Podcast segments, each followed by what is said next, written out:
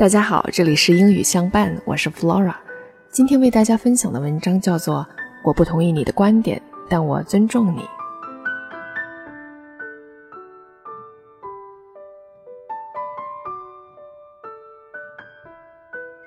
With the years gone by, I have found that more and more people that I met have different views from mine. Sometimes I couldn't even use the word different to describe this because our views were almost conflicting. In the past, I used to tend to argue with people like this. I always wanted to persuade them all and make them accept my view while admitting that they themselves were wrong. But as time passed by, I gradually came to realize that what I had been doing might be not right. Every person has different experience, and our views are extracted from our own experiences. There are too much subjective things in these views, and we think there's no need to question these beliefs.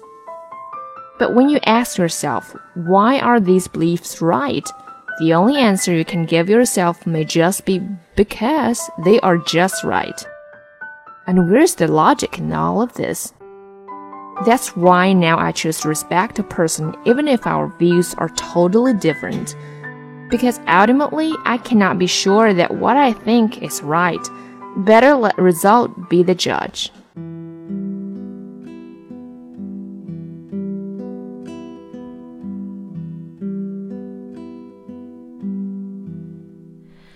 What is the use in fire? What is a maid I send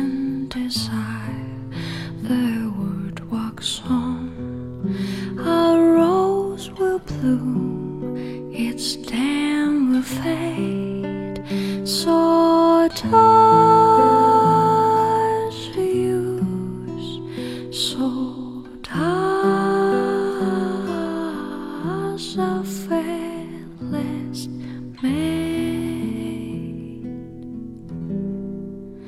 What is the use? impetuous fire.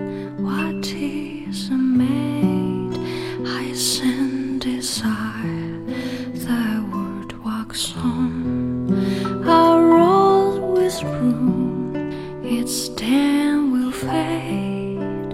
So does use. So does a faceless maid.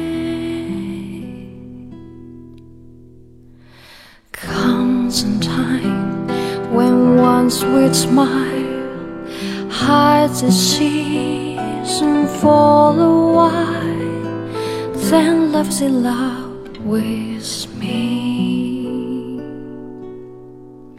Some thinking only to marry, others will tears a tarry.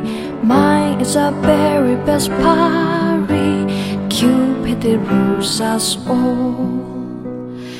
At a a sim in a song.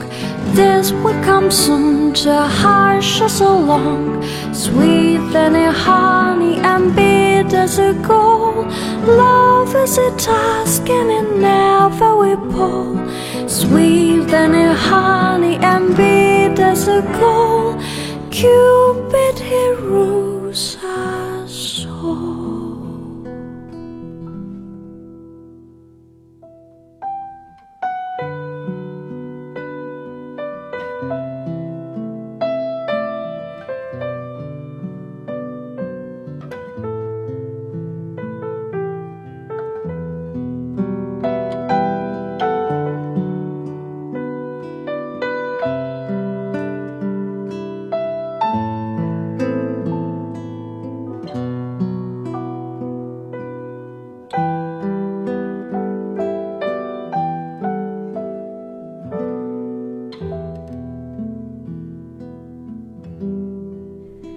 What is the use in just fine? What is a maid?